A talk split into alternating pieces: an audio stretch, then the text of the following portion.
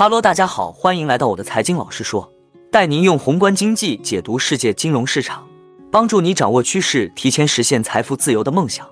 如果你也对股市投资理财以及宏观经济市场感兴趣，记得订阅我的频道，打开小铃铛，这样你才不会错过最新的影片通知哦。那我们就开始今天的节目吧。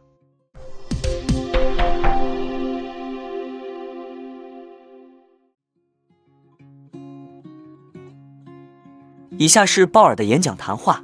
早上好，在去年的杰克逊霍尔研讨会上，我发表了一个简短而直接的讲话。今年的讲话将稍长一些，但要传达的信息是一样。将通胀降至百分之二的目标是美联储的职责，我们将这样做。一年来，我们大大收紧了货币政策，尽管通货膨胀率已经从最高点回落，这是一个可喜的发展，但仍然过高。我们准备在适当的情况下进一步提高利率。并打算将政策维持在一个限制性水平，直到我们确信通胀正在朝着我们的目标持续下降。今天我将回顾我们迄今取得的进展，并讨论我们在追求双重任务目标时所面临的前景和不确定性。最后，我将总结一下这对政策意味着什么。考虑到我们已经取得的进展，在即将召开的会议上，我们能够在评估即将公布的数据以及不断变化的前景和风险时谨慎行事。到目前为止，通胀的下降。目前的高通胀最初是由于非常强劲的需求与受疫情限制的供应之间的冲突而出现的。到二零二二年三月，FOMC 提高政策利率时，很明显，降低通胀既取决于解除与疫情相关的前所未有的需求和供应扭曲，也取决于我们收紧货币政策。这将减缓总需求的增长，让供应有时间赶上来。虽然这两股力量目前正在共同努力降低通胀，但这一过程仍有很长的路要走。即使最近的数据更为有利，在十二个月的基础上，美国整体 PCE 通胀率在二零二二年六月达到百分之七的峰值，到今年七月已经下降到百分之三点三，大致与全球趋势一致。自二零二二年初以来，俄乌冲突的影响一直是全球总体通胀变化的主要驱动因素。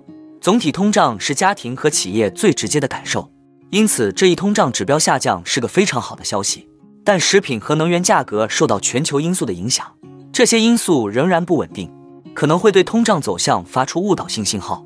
在我剩下的评论中，我将重点关注核心 PCE，该指标不含食品和能源部分。在十二个月的基础上，核心 PCE 在二零二二年二月达到百分之五点四的峰值，并在今年七月逐渐下降到百分之四点三。六月和七月核心通胀的月度数据较低是受欢迎的，但两个月的良好数据只是建立通胀持续下降的信心的开始。我们还不知道这些较低的数据会持续到什么程度，也不知道未来几个季度潜在的通胀会在哪里稳定下来。十二个月核心通胀率仍处于高位，要恢复物价稳定还有相当长的路要走。为了理解可能推动通胀进一步发展的因素，有必要分别考察核心 PCE 通胀的三个主要组成部分：商品通胀、住房服务通胀和所有其他服务通胀。核心商品的通胀大幅下降，因为货币政策收紧和供需。失衡的缓慢缓解正在拉低核心商品通胀，机动车辆行业就是一个很好的例子。在疫情早期，由于低利率财政转移支付、面对面服务支出减少，以及人们不再倾向于使用公共交通工具和居住在城市，对车辆的需求急剧上升。但由于半导体的短缺，汽车供应实际上下降了，汽车价格飙升，大量被压抑的需求出现。随着疫情及其影响的减弱，生产和库存有所增加，供应有所改善。与此同时，更高的利率也抑制了需求。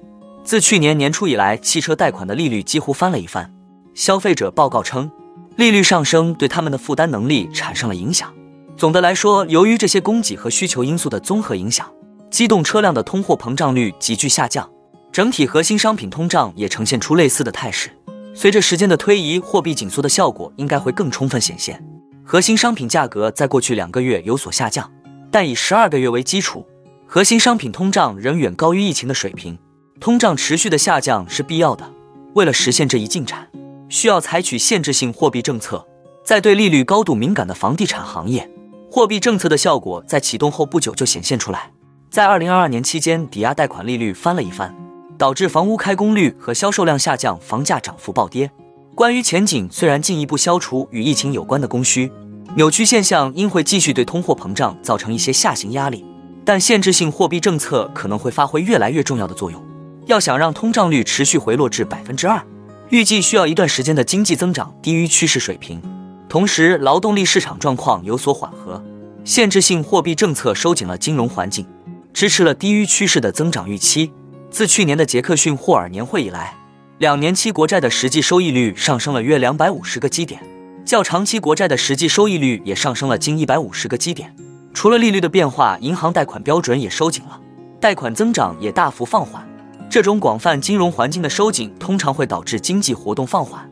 这在本轮周期中也有证据表明，像在过去的五个季度中，工业生产的增长已经放缓，用于住宅投资的金额已经下降。但我们仍在关注经济可能不会像预期的那样降温。今年到目前为止，GDP 增长超出预期，也高于长期趋势。最近的消费者支出数据尤其强劲。此外，在经历了过去十八个月的大幅减速后，房地产行业正显示出回升的迹象。经济增长持续高于趋势水平的进一步证据，可能会使通胀进一步下降面临风险，并可能成为进一步收紧货币政策的理由。过去一年，劳动力市场的再平衡一直在继续，劳动力供应有所改善，原因是二十五岁至五十四岁工人的参与率提高，移民人数回升至疫情前的水平。事实上，六月份处于黄金工作年龄的女性的劳动力参与率达到了历史最高水平，对劳动力的需求也有所放缓，职位空缺仍然很高，但呈下降趋势。就业岗位的增长已经明显放缓，过去六个月总工作时间持平，平均每周工作时间已降至疫情前范围的低端，反映出劳动力市场状况逐渐正常化。这种在平衡缓解了工资压力。从一系列指标来看，工资增长持续放缓。尽管是逐渐放缓的，虽然名义工资增长最终必须放缓到与百分之二的通胀率一致的水平，但对家庭来说，真正重要的是实际工资增长。尽管名义工资增长放缓，但随着通胀下降，实际工资增长一直在增加。我们预计这种劳动力市场在平衡将持续下去。有证据表明，劳动力市场的紧张状况不再缓解，这可能也需要货币政策的回应。百分之二仍将是我们的通胀目标。我们致力于实现并维持足够限制性的货币政策立场，以便随着时间的推移将通胀降至这一水平。当然，实时了解何时达到这样的立场是具有挑战性。所有紧缩周期都面临一些共同的挑战，例如实际利率现在为正，远高于中性政策利率的主流估计。我们认为当前的政策立场是限制性的，给经济活动、就业和通胀带来下行压力。但我们无法确定中性利率，因此货币政策达到限制性的。精确程度始终存在不确定性。由于货币紧缩影响经济活动，尤其是通胀的滞后时间的不确定性，这一评估变得更加复杂。自一年前的杰克逊霍尔研讨会以来，委员会已将政策利率提高了三百个基点，其中过去七个月提高了一百个基点。我们还大幅缩表。对这些滞后的广泛估计表明，未来可能还会出现进一步的严重阻力。除了这些传统的政策不确定性来源之外，本周期特有的供需错位，通过对通胀和劳动力市场动态的影响，进一步加剧了复杂性。例如，到目前为止，职位空缺大幅减少，但失业率却没有增加，这个结果非常受欢迎，但在历史上非常不寻常，似乎反映了对劳动力的大量过剩需求。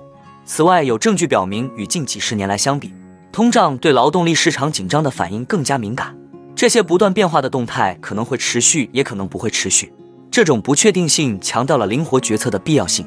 这些新旧不确定性是我们平衡货币政策过度紧缩与紧缩不足，这让任务变得更加复杂。做得太少可能会让高于目标的通胀变得根深蒂固，并最终需要货币政策以就业市场的高昂成本为代价，降低更持久的通胀。做得太多也可能对经济造成不必要的损害。与往常一样，天空乌云密布，我们需要依靠星星导航。在这种情况下，风险管理考虑至关重要。在未来的会议上，我们将根据整体数据以及不断变化的前景和风险来评估进展。基于这些评估，我们将谨慎行事，决定是进一步收紧货币政策，还是保持政策利率不变并等待进一步的数据。恢复价格稳定对于实现我们的双重使命至关重要。我们需要价格稳定，以实现持续强劲的劳动力市场条件，使所有人受益。我们将坚持下去，直到工作完成。最后，我们总结一下：如果说今天的演说有任何可以被解读成鸽派讯号，那大概就是鲍尔的这句话。在任何进一步升息上，联准会将谨慎着手。分析师认为，在进一步升息上会小心谨慎，以及美国经济强国预期这两个讯息是股市在波动后收涨的关键。那我们今天的节目就先分享到这里。你也喜欢用宏观经济看全球投资的机会吗？如果你也喜欢这样的内容，记得帮我点赞以及订阅分享，YouTube 的大数据就会再推荐类似的影片给你哦。那我们下一支影片见了，拜拜。